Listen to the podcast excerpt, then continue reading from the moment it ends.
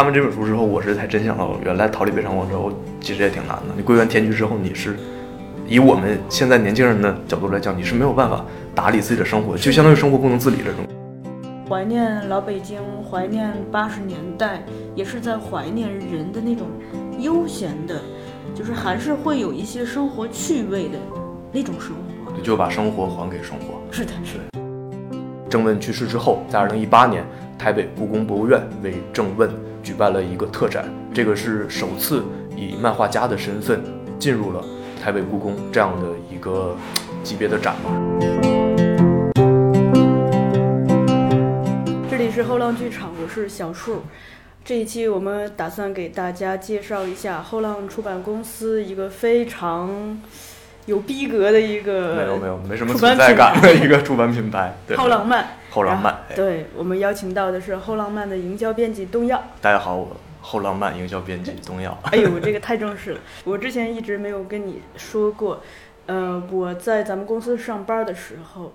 我每天中午会到咱们的前台读，一般是一中午一本后浪漫的书。是吗？嗯，尤其是喜欢这个欧漫和日漫，在这个过程中也得到了很多的这个治愈。嗯啊，治治愈是可可可以的，可以的。对对对对，别的不敢有，治愈是。对，所以就是。等于其实给了我很多的力量，而且这些书我也推荐给过很多身边的朋友，比如说这个我张口就来啊，谷口治郎的一系列。对，谷口治郎是一个日本很著名的漫画家。对对对。春天的时候，我就会读他的散步。散步去，对对，尤其是去年二零二零年的时候，那个时候疫情还没有一个比较好的一个。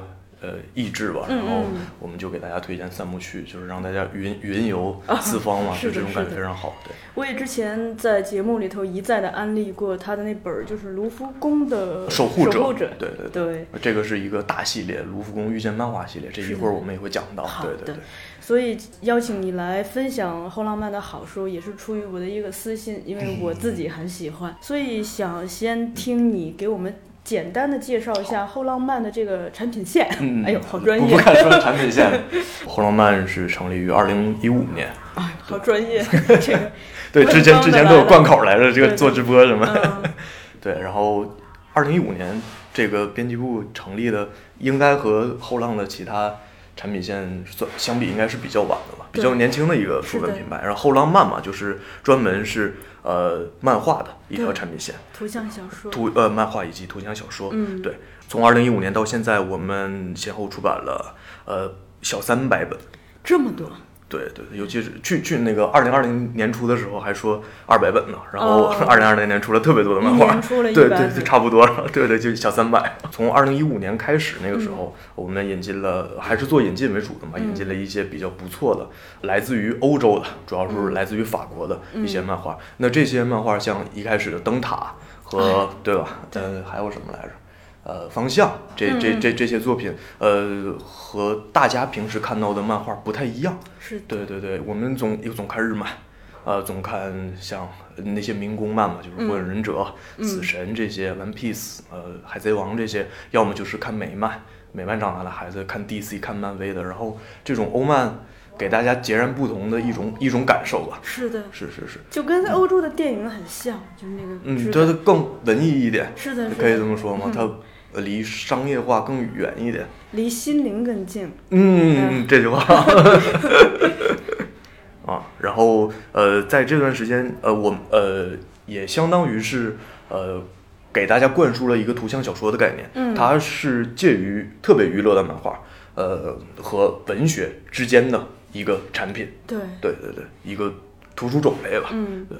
你们后来还出了大量的这个原创的漫画，对吧？对，因为，嗯，怎怎么讲呢？就是从从哪吒那个时候院院院线，嗯啊，呃，这两年院线就是动画电影很火嘛，然后也就带来了一系列动漫产业的发展，然后我们也一直就很关注国内漫画圈，对对对。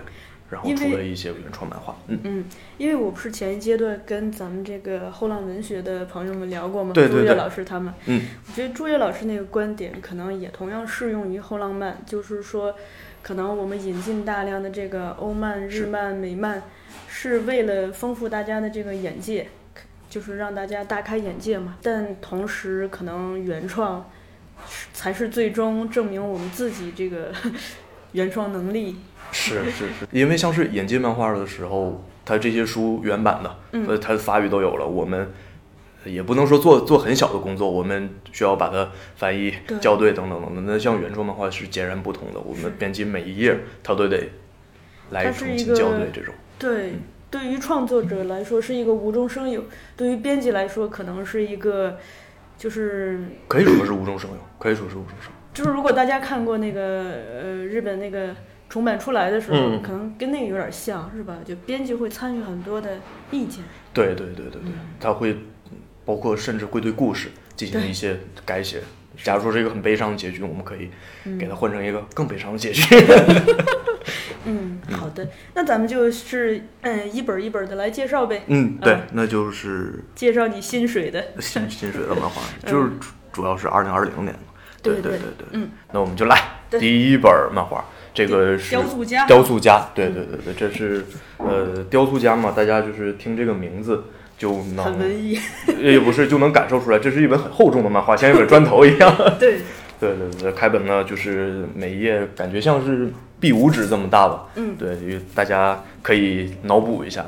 对，啊，对我刚才一直想说，就是用电台来介绍漫画，我觉得是一件特别特别考验我们语言的表达能力对对对的事情。对对，因为你你看不见这个图像嘛，就就很很那什么。对，嗯。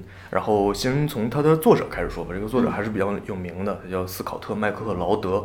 呃，麦克劳德这个人呢，呃，熟悉呃漫画圈子的朋友可能知道，我们更熟悉他的叫《理解漫画》这本书，就是教你呃怎么慧眼识珠，从茫茫的这个漫画图书里面选到自己的呃喜欢的漫画，适合自己的漫画。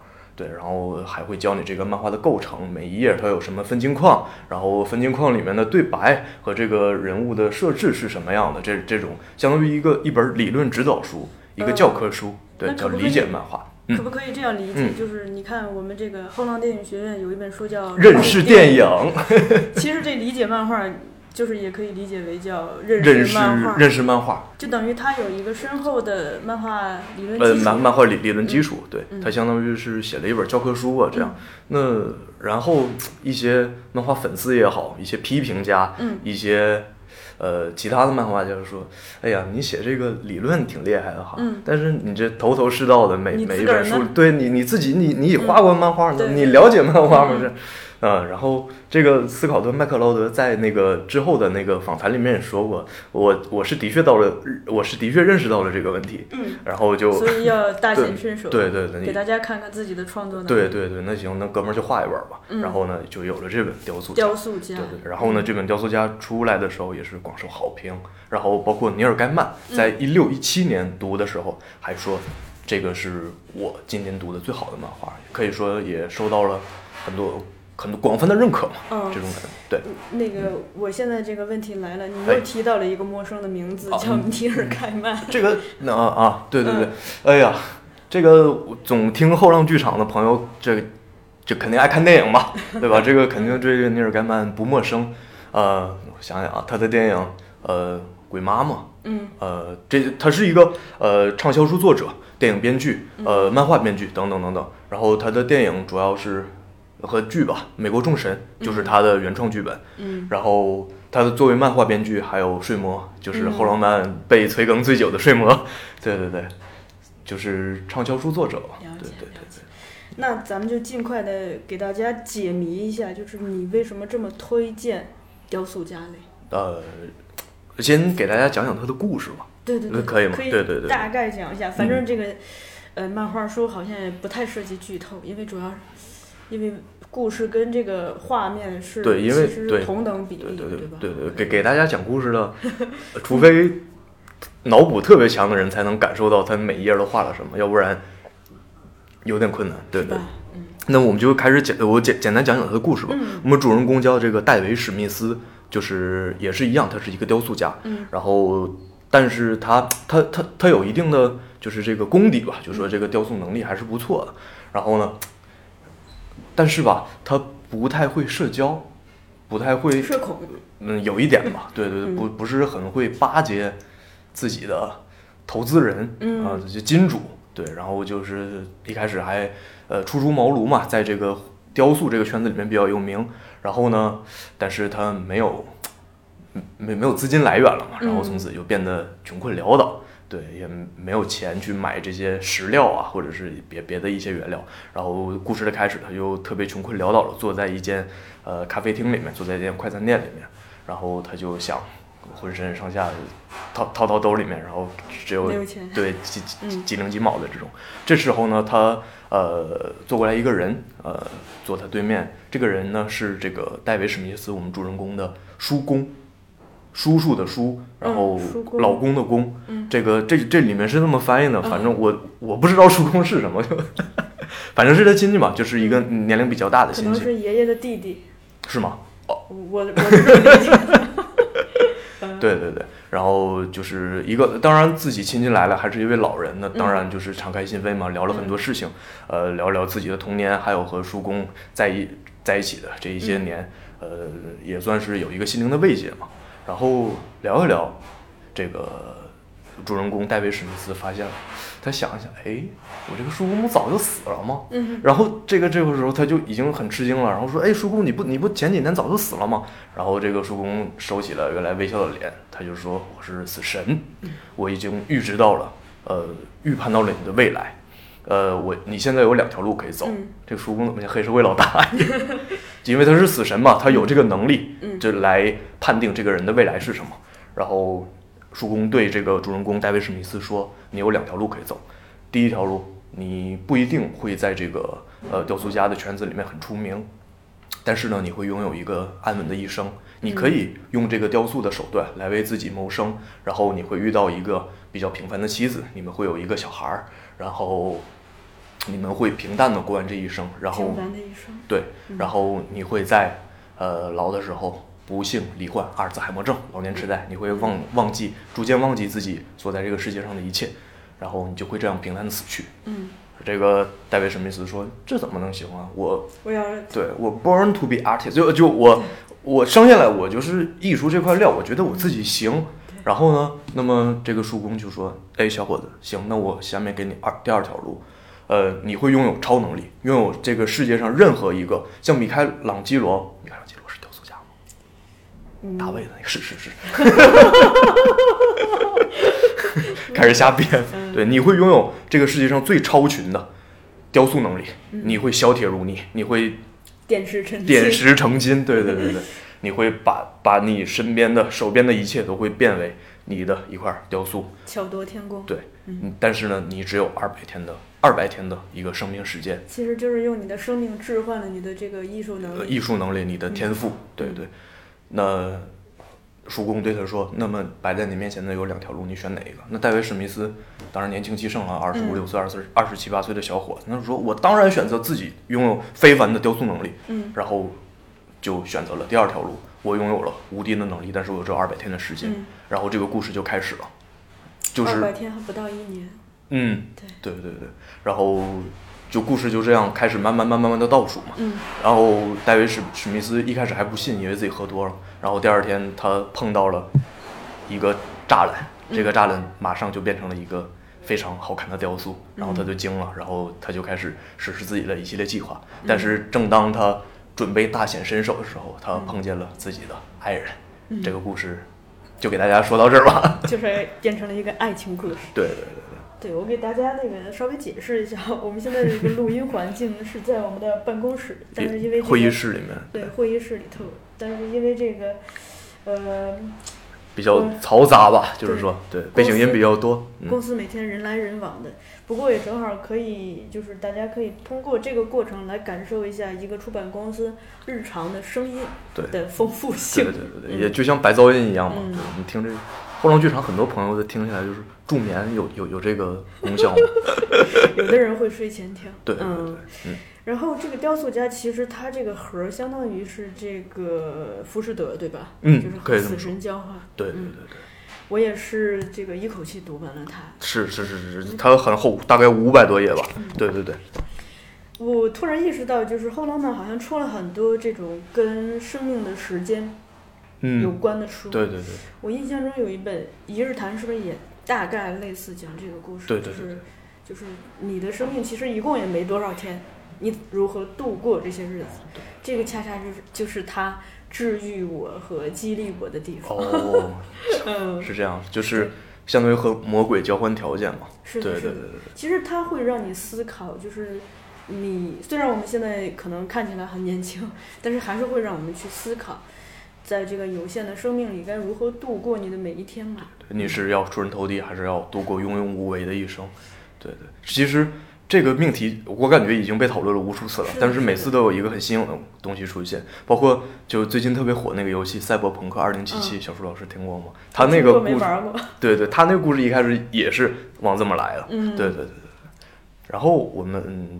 读完这本书，就还想跟大家聊一下，就是说，一件艺术品的价值，到底是由什么决定那我我们知道，那我们就像我这种不去逛展的人，这就就知道蒙娜丽蒙娜丽莎的微笑和最后的晚餐这些画作出名，像梵高这些人，他们的画作非常出名。然后他们是怎么决定的？是的，是的，是是是。其实我也在思考这个问题，就是咱们先不要说这个一个艺术品了，嗯。就是我们再把它拉的日常一点，就是我们，比如说一个人的一生，嗯，他怎么算是成功？哦，怎怎么算是平庸？就是你以为的平庸，没准在别人看来很成功的，对，或者你以为的成功，没准在别人看来很平庸的，对。同样的，就是我最近也经常在思考一个问题，就是一个是因为，比如说我们现在到了这个年龄，可能会决定。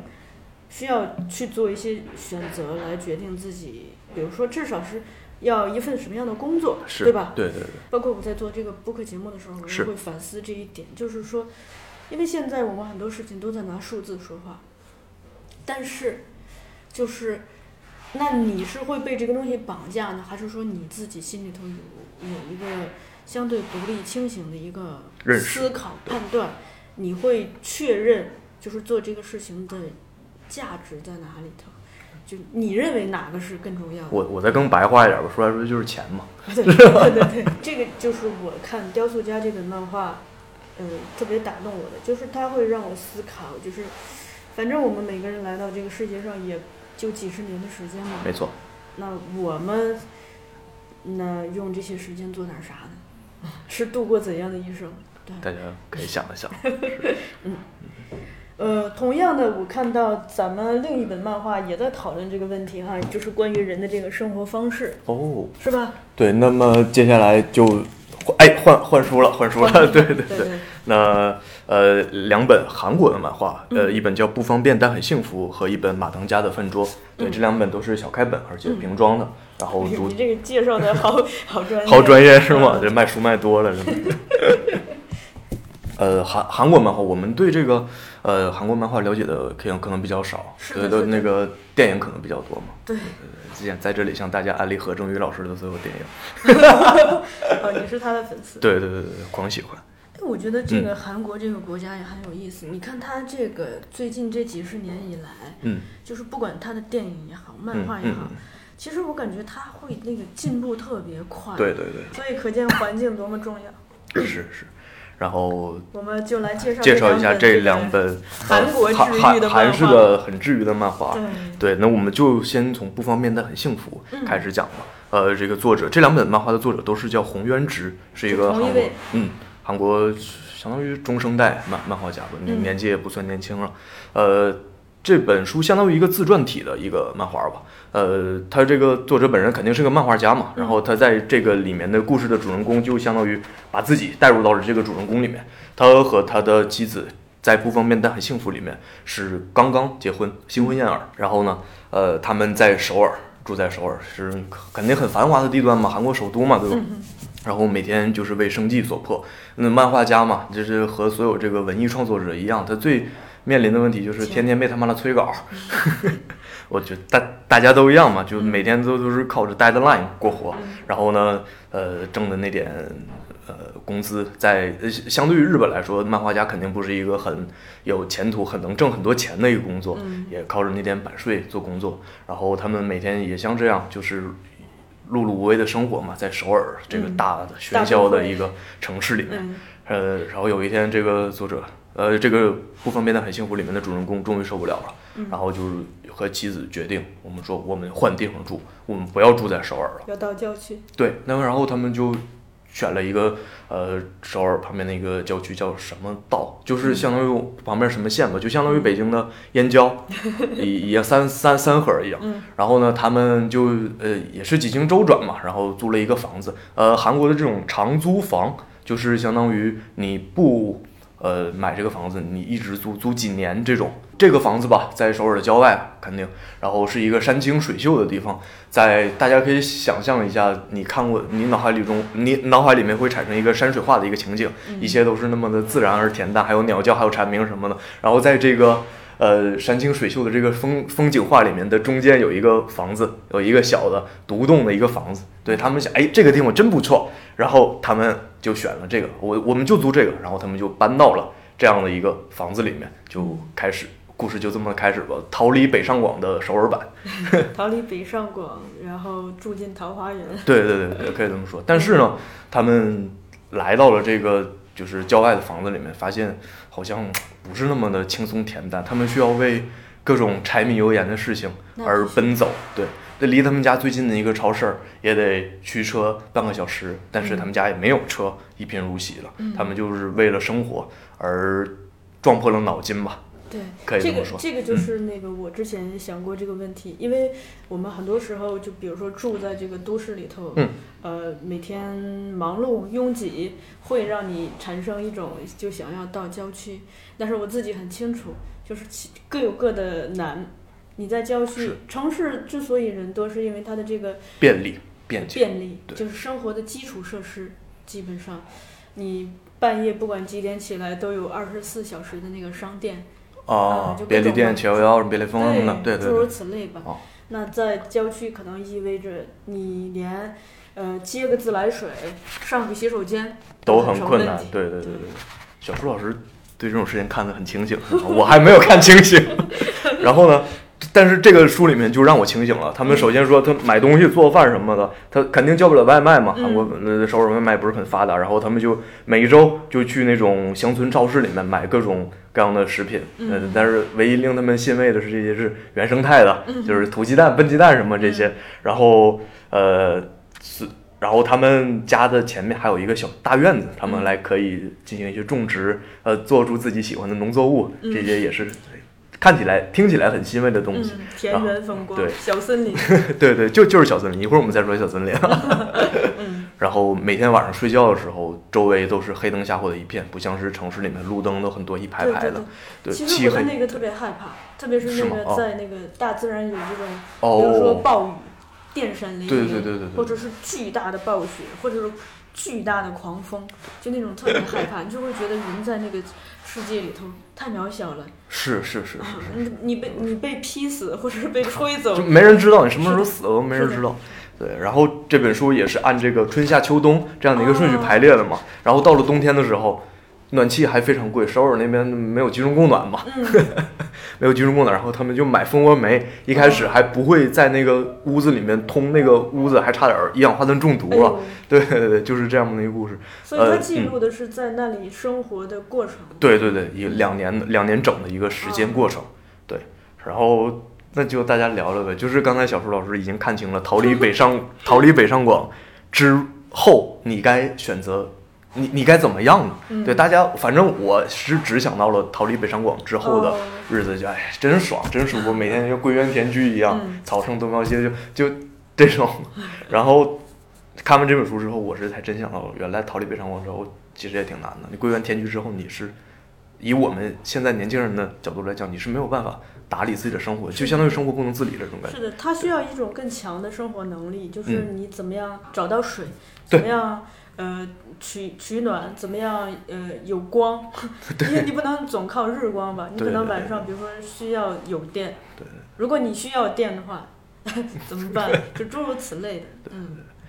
当然，这个这个里面的夫妻二人都是艺术创作者嘛，都是画漫画的。回到了归园田居的生活之后，他们会对他们的艺术灵感有一些刺激吧？对，有一些发展。因为我知道有很多这个搞艺术创作的人都很喜欢，或者是。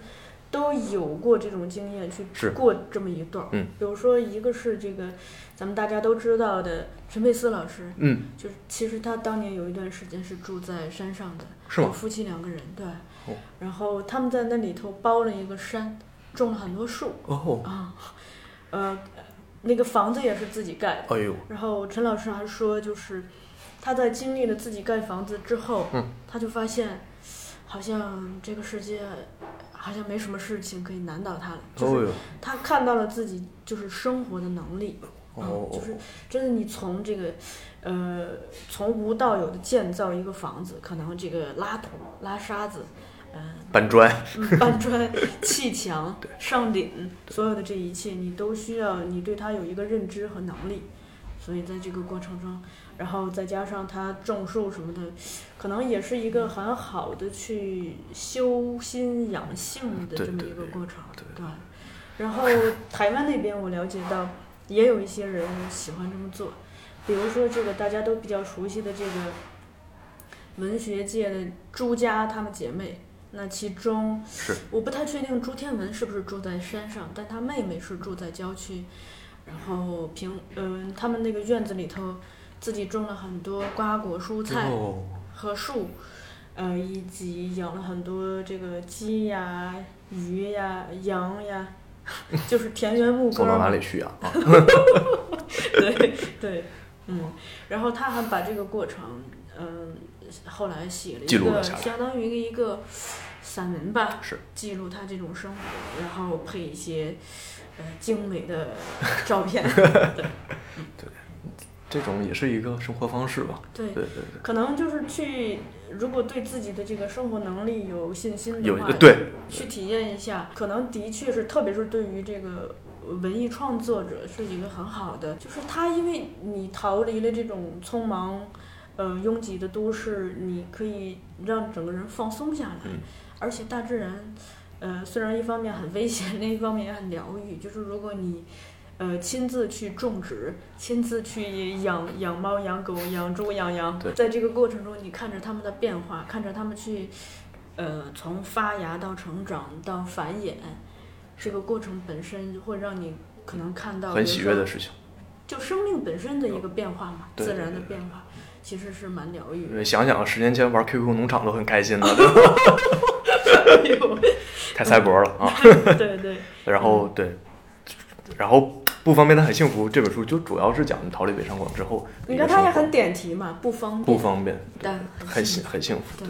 此外呢，这本书里面还有这种，但因为它是韩国嘛，它会给你给你画出来了很多呃很丰富的韩式的日常生活。嗯。对我看完这本书之后，就特别想吃韩式烤肉。哦。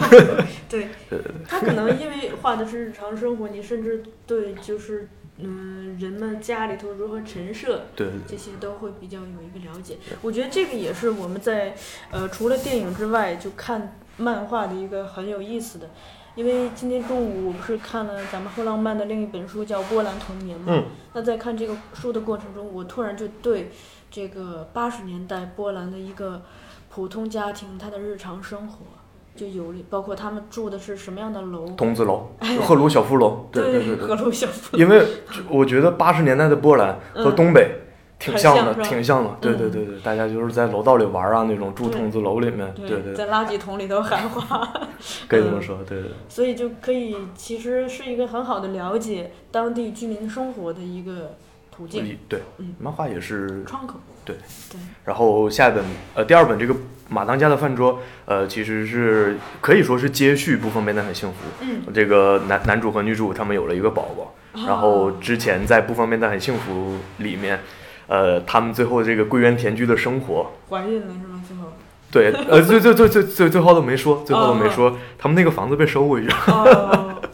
对，然后就是就就是因为那个房东看见他们，哎，你们整的挺好啊，完了我就把它改成农家乐这种形式，就无情的把他们。踹走了，对对对，就很很韩国。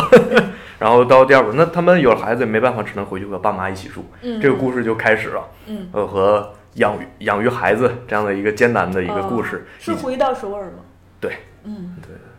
然后和父母生相处这种所谓的原生家庭的这这种话，这这种更三代吗？三代讲的是一家三代。对对对对对，三世同堂，老爸爱喝酒，然后老妈就是，呃。也生病了吧？嗯，这种，对对对。然后，呃，他换了一种画风，之前的那种虽然都是感大家看起来很简笔画的这样一个风格，然后到了马呃马当家的饭桌里面，他所有人物都画成了一个猫猫猫咪的一个形象，还是在这个沉重的故事里面有一个很卡通的这样的一个疗愈吧？我觉得。我补充一点，这个不方便但很幸福的这个画风吧，特别像大头儿子小头爸爸。哦，是吗？你不觉得吗？你这么一说，好像还真的是。嗯，他其实也讲了这个中年人的这个啊中年危机的一个故事吗？中年苦恼，嗯，上有老下有小。对对对，我就不是很面对，愿意面对这样的问题。老人生病，小孩儿在成长。嗯，对对对，这个。这两本书的作者洪元直，在这个二零年末的时候开通了自己的微博，欢迎大家关注一下。对对对对，新浪微博，新浪微博就就是就是自己的微博。然后他他根本就不不会说中文，然后他就是用机翻把自己说的韩语转换成中文，完了就特别有意思。对，特特别搞笑。他会分享一些像他那个工作室的日常啊、手稿啊这些这些东西，然后他就他那个话翻译他就特别有意思。他那个他的夫人不也是这个漫画家嘛？然后他就说我。妻子的第二本漫画出版了，欢迎大家关注。它的原意是这个，然后谷歌翻译成我第二任妻子的作品，就是这种谷歌机翻，真是好有意思。好，我说一下这个作者的名字啊，洪就是洪尚秀的洪，渊就是渊博的渊，陶渊明的渊，对。然后植是植树的植，木字旁加个植，对对对。好嘞。那咱们进入这个第四本书。好，嗯。呃，下面接下来两本漫画就是，呃，是中国台湾地区特别著名的一个漫画家郑问。郑问老师是五八年生人，然后一七年去世了。然后他已经去世，已经去世了。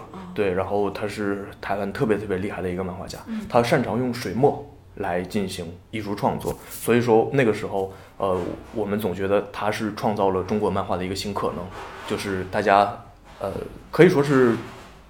前无古人后无来者了吧。嗯，我们大家现在年现在的现在大家看到的日本漫画，大家大多是要么用电脑来的，然后要么就是用这种呃水彩或者是简笔呃水笔这样的一个形式来创作。那么正文不一样，它是从中国古代的传统的水墨技法里面提取出一些元素和精髓来创作漫画，所以说我们管它叫中国漫画的新可能嘛。嗯，然后这种漫画出来之后。呃，特别 受关注吧，不仅在台湾地区红极一时，然后八十年、八九十年代的时候，还受到了日本讲谈社的一个邀请，去日本创作漫画。郑文老师呢是第一位，呃，怎么讲？第第一位在日本呃期刊上连载的中国漫画家。嗯，对对。我跟大家说一下郑文老师的这些漫画的这个视觉，嗯，就是特别帅啊，嗯，就是。那个人物都是造型是介乎好像日本的武士和咱们中国古代那种大侠之间的那种形象，非常侠肝义胆的这样的一个感觉，剑气凌厉这种感觉。对，然后画风又特别像咱们那个，其实特别像草书，你不觉得吗？对对对对对，有特别挥洒自如，有一种这种感觉在，特别呃，有点像大家小时候看过的父辈看过的小人书这种感觉，横横开本的小的这种感觉。对对，然后呢？呃，接着说，但是虽然受到了日本的这些邀请吧，但是，呃，也没有在中国大陆地区特别出名。嗯。然后呢，他，呃，他五八年生人嘛，然后两千年的时候来中国做游戏，的也算是，但是最终这个游戏没发表。嗯。然后也进入到二十一世纪以后，也没有什么特别著名的作品，特别特别出名的作品。然后在二零一七年的时候去世了。还蛮早逝的，你算一下，基本上就是六十岁，是吧？六十岁大概。然后郑文去世是可以说是台湾漫画，甚至说是中国漫画的一个可惜吧。郑问去世之后，在二零一八年，台北故宫博物院为郑问举办了一个特展，这个是首次以漫画家的身份进入了台北故宫这样的一个级别的展吧。然后这个展里面，呃。中外漫画家，呃，亚洲的漫画家，所有人呃很多人都到场了，还有一些呃演艺诶演艺界人士吧，就像五月天的阿信，就他们都特别喜欢郑文老师，然后还有陈珊妮啊，还有等等等一些名人嘛，对对对对对，嗯，然后二零二零年开始，然后后浪图书开始引进呃郑文老师的作品，对。是这样的一个事儿，而且他画的故事也蛮中国的哈。对，他就是以中国讲讲中国故事，对对对，中国古代的事儿。那么首先说第一本书就是《刺客列传》，这个是二零二零年后浪漫销量最佳的作品。是吗？我说这干嘛？这《刺客列传》不就是《史记》的那？对对对，就是根据司呃司马迁《史记》的同名列传《刺客列传》呃。改编的一个漫画作品，就是记载了曹沫、豫让、专注、聂政，还有我们最熟悉的荆轲，嗯，他们的一个小故事，然后改编的漫画，汇集成了这本漫画版的郑文老师创作的《刺客列传》，而且是全彩的，呃，用彩墨的方式创作出来。小树老师猜一猜这本是哪年画的？画风是吗？对。我哪年？我看画风像七十年代。啊，是八三年画的。是吗？对对对，呃，全书大概大大小小五百幅彩绘。嗯，就是他这个是他初出茅庐的作品嘛，八三年他也没多大，刚二十多。然后呢，他就像呃对待每一幅插画一样，对待每一幅呃山水画一样的画每一幅画。每一帧。对对对，相当于相当于每一帧，对对对。然后五百多幅，八三年没有电脑，对每每一幅都是拿手画的，画错一个都得重来，都就是这样一笔一笔画出来了这些刺客的故事。然后它这个配色，大家哎呦，这真的是在节目里头没有办法讲清楚，大家可以这个嗯自己买来或者是上网搜着看一下，就是它的这个配色也蛮有那个时代台湾的那个。就是我看到的是那个是时代台湾电影的那种质感，就是整个色彩。为什么我就那么猜呢？我是从色彩的那种质感猜的啊，就是那种对比度非常强的那样的一个感觉，有有点像邵氏的那些武侠的那个感觉。对比邵氏可能再往前发展一点那种。对，可有有点像那种海报，那个那那对对对对对对对对，嗯，有的时候我们就。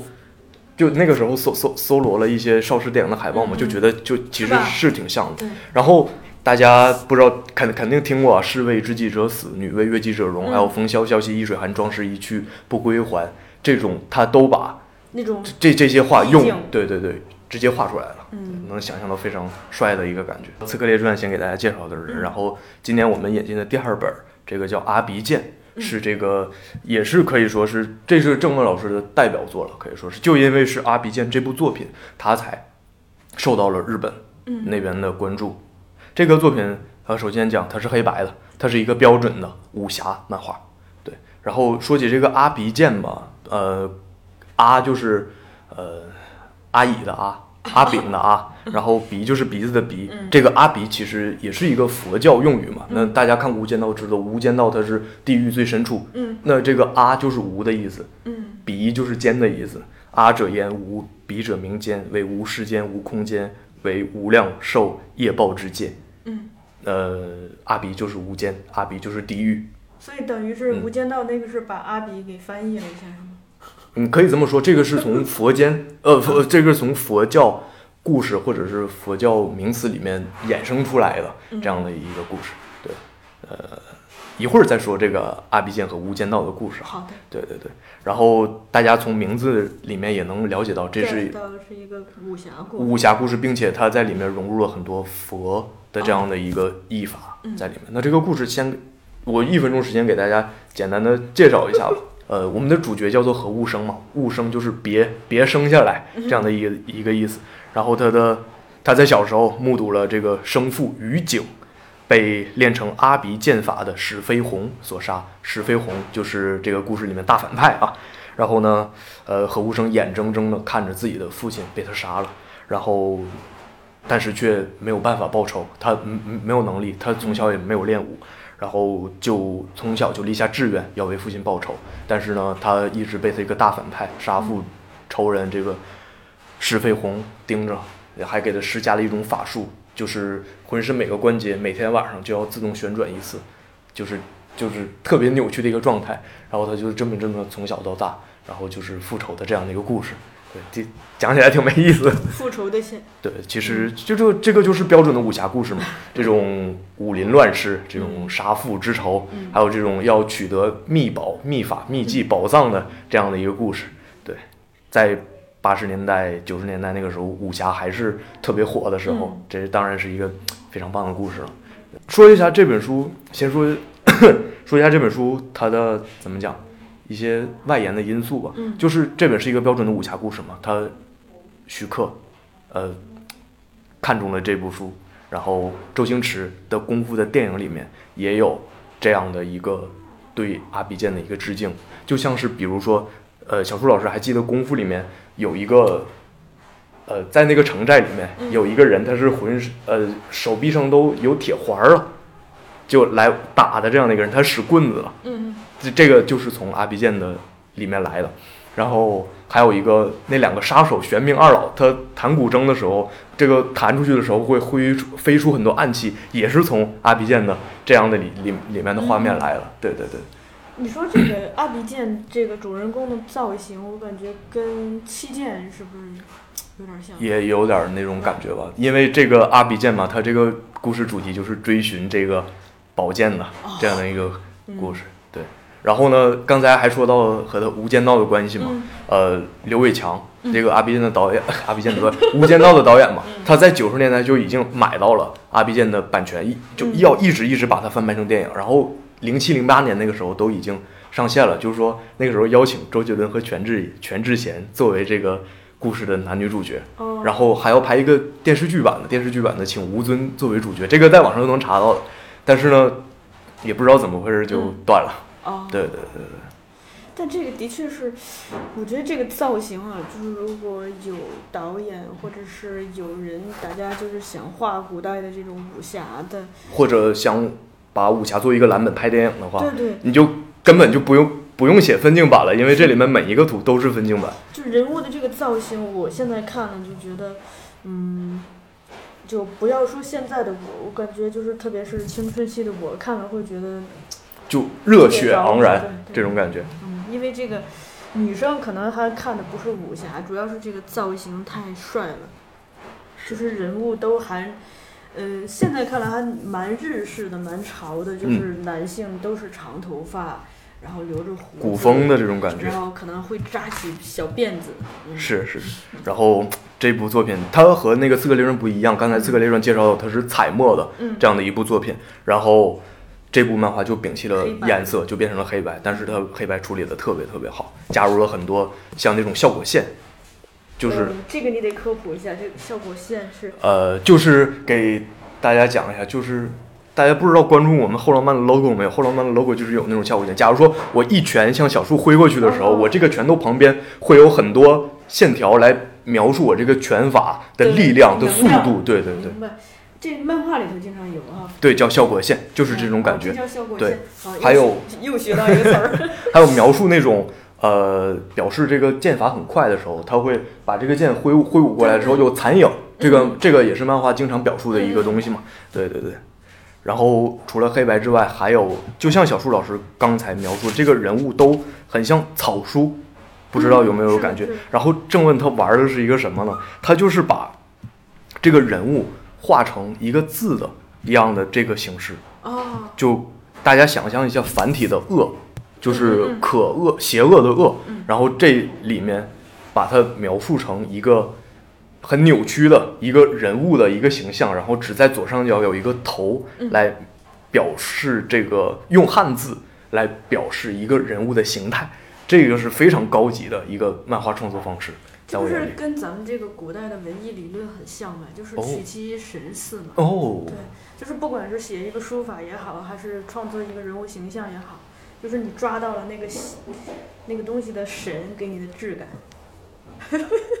懂了，懂了，懂了。因为因为这个我们这个繁体字不就是象形文字吗？是的，对对对对。嗯。正问他追求就是追求神似这种感觉，他的面庞画的非常的精细，但是他的身体部位他只会。像泼墨，对对对对对，就是咱们不是那个经常在网上看到那种拿大拖布写字，呼呼呼，非常的疯狂，就有那种感觉，特别的帅气。我们接下来还会呃，在二零二一年的时候出版郑文老师的其他作品，是一个关于三对一个三国的一个故事，像大家了解的桃园结义的那种场景。三国三三国演义的那种感觉，对。好的，那二零二一年就期待。好，嗯。那我们就来给大家介绍最后一本。对，最后一本漫画，最后一本呢，回归到我们这个原创系列吧。嗯，回到了中国，回到了北京，对，老北京，八十年代。嗯，对对对。然后这本漫画的名字呢，叫《漫步八十年代老北京拾遗》。哎呦，听着就浓浓的老北京的感觉，画风也极其老北京。对对对对，呃，这本漫画的这个作者啊，叫这个老葛葛阳老师，他就是一个地地道道的。北京人，北京老北京，对对对。然后呢，他是八零前啊，七八七九的年的生人。然后呢，这么年轻啊？嗯，瞅着瞅着挺年轻的，就对。那跟我起码还能说上话，我就觉得挺年轻。嗯，对。然后他小时候是在后海旁边长大的，离我们这儿南锣鼓巷也不远。是。对对。然后从小就是胡同串子嘛，也不 串子这词儿不太好，就是在胡同里长大的孩子。然后。呃，就目睹了很多很多只属于老北京的，只属于北京八十年代的这种生活。嗯，对，然后从从小到现在，然后现在呢，这大厦也盖起来了。对，就北京日新月异嘛，特别是嗯最近这十年，就感觉变化太快。也是人人来人往的，对，然后一些那胡同肯定都拆了，然后后海现在也变成了酒吧一条街这种消费场所。嗯，然后。他就他自己说，他有点不忿，就是不乐意、不满意的这个感觉。所以他要通过自己的作品来对来还给大家一个在纸上重现一个八十年代的这样的一个感觉。嗯，对。你看，光看这本书的这封面，就是真的是浓浓的老北京风情。对，这个封面就是银锭桥。啊，在这就是银锭桥，整这是一个桥，桥上呃，角头的，对，卖上角头的，卖香烟的，卖冰棍儿的，然后人人来人往的，小孩子换罐儿的，还有那个蜂窝玉玉，对，蜂蜂窝煤的这样的一个老的这样的一个感觉，他就把记忆里面所有东西都画出来了，从胡同生活到小时候见见识到的一些风景人物。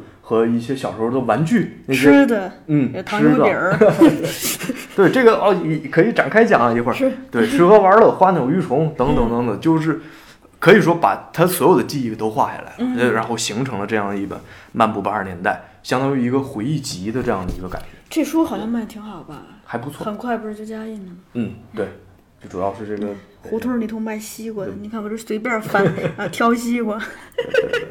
啃西瓜，小孩在垃圾桶旁边 啃西瓜，养鸟的，遛鸟。对，其实，因为我们这个后后浪图书，它是坐落在南锣鼓巷里面的胡同里嘛。其实我那个时候来面试的时候，我真的都惊了。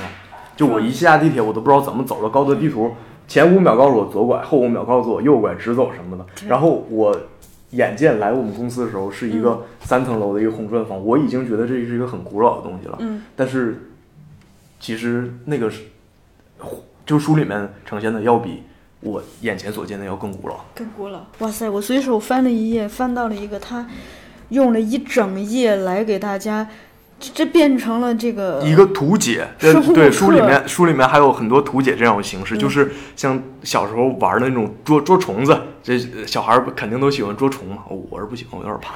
它里面有螳螂、呃甲虫什么的，这种感觉，还有一些老北京的花，一些那种开的特别大的那种像。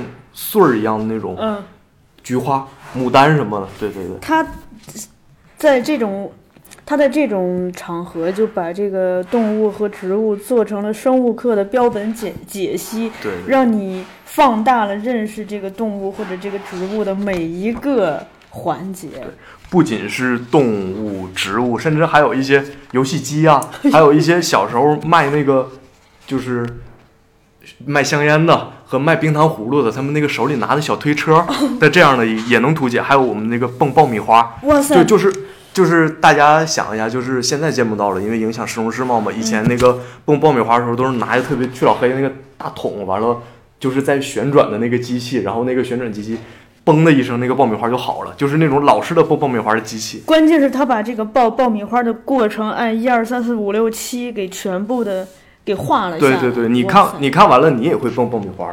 哇塞，我就是这个可能是他一个比较有意思的。你看他除了讲一些咱们生活中的，他解析的这些铁皮玩具的铁铁皮玩具，对，他其实等于这样说来，它像一个博物馆。嗯，就是。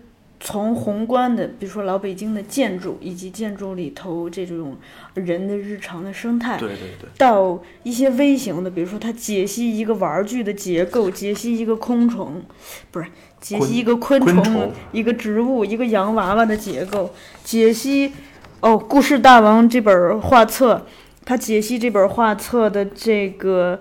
这这又做了出版出版的一个科普，就是说它装订的方式，它这个命名的方式，它的这个分类的方式，它的出版社社标，哇塞，这真的是就不只如果只大百科对，如果只有那个胡同生活的话，我为什么不看那个摄影集？那种像昨天的生活那种摄影集一样，它就是把这些东西用图解的方式给你画出来，就是完全带你。相当于恨不得就是拿一个铁皮玩具在你身边跟你说，这个是我小时候怎么玩的，它的原理是什么，它怎么跳起来。它其实是一个布展的方式，我我我认为就是。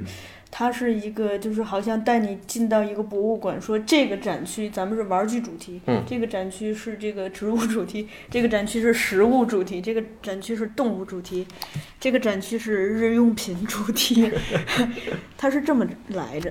我提一点，就是这本书可以搭配着后浪漫另一本原创漫画，叫《老街的童话》，一起来看，也是一本原创，也是关于老北京哈，是是是是，然后。最后，我想就是就着这种老北京这种风味儿多讲一句，就是因为咱们公司也是在这个胡同里，坐落在北京。对，因为在咱们公司上班的这几年，我每天就是，呃，骑个自行车出入这个胡同，或者中午的时候出去遛弯儿。对，在这个过程中，就是我得到了一种也是治愈。为什么这么说呢？是因为首先这种平房本身，它。嗯，不会给你压迫感，因为我前两天散步的时候走到了这个，就是那一片 CBD 地区嘛，哦，就是楼都巨高，就是它会遮挡到，就可能整条马路没有阳光，因为楼太高了。水泥森林嘛。对，再一个是，就现在很多建筑物它是那种玻璃的那种，那个就它夏天会晃瞎你的眼。是是是是。对，就我我会觉得那种建筑不太友好。摩天大楼。对，然后我们平时走在这种平房里头。然后，因为咱们公司这边还还没有商业化，目前那胡同里头都是这个抱孩子的，要不就是老大爷、遛狗的，对，啊，光膀子的 夏天的时候，就是很日常。然后有一些这个居民家里头，他们在这个屋门口种的花儿也好，藤蔓植物。以及甚至这个藤蔓蔓到天上去结个瓜，对，然后可能院子里头有一棵柿子树，冬天结冻柿子，然后以前咱们公司窗外那家人家在屋顶上养鸽子，哦，对对对对对，在那飞来飞去，北京好养鸽子，对，就这种，你会觉得你是工作在生活中，啊，是这样的一个感觉，就是你生活在生活中，你不是生活在一种，就是那种。太过机械化的那种那种高级监狱，对对对对，可以这么说。对，所以在这个过程中，就是这种，当你每天可以看到老人和孩子，你可以看到动物和植物，就胡同里头狗窜来窜去，猫窜来窜去，其实它无形中会让你有一种这个治愈吧。因为如果你的世界里头都是跟自己一样容易紧张的年轻人，嗯都是跟自己一样压力重重的，穿着穿的光鲜亮丽，但可能内心很紧张，生活压力很大，从这个高级电梯里头不灵一下一出来那种，就是。它带给你的是两种世界，所以可能我们有的时候就是怀念老北京，怀念八十年代，也是在怀念人的那种悠闲的，就是还是会有一些生活趣味的那种生活。对就把生活还给生活。是的，是。哎呦，你这点题了。没有没有。对。那行，咱们这期就聊到这里，然后也欢迎大家去关注后浪漫的公众号和微博，以及同名的豆瓣。对，因为上面都叫后浪漫。对，因为上面会有后浪漫的整个，呃，相当于。一个品牌介绍也好，我每每大量的这个番外信息以及 各种书的这个书单，对对对，还有对具体页数的介绍嘛，对对，大家看图肯定一目了然嘛，对。嗯，以增进进一步的了解，然后也欢迎东耀以后多来给我们安利一些，呃，你精挑细选的觉得不错的漫画，来治愈我们这个紧张的心灵。谢谢小叔，常来。好嘞。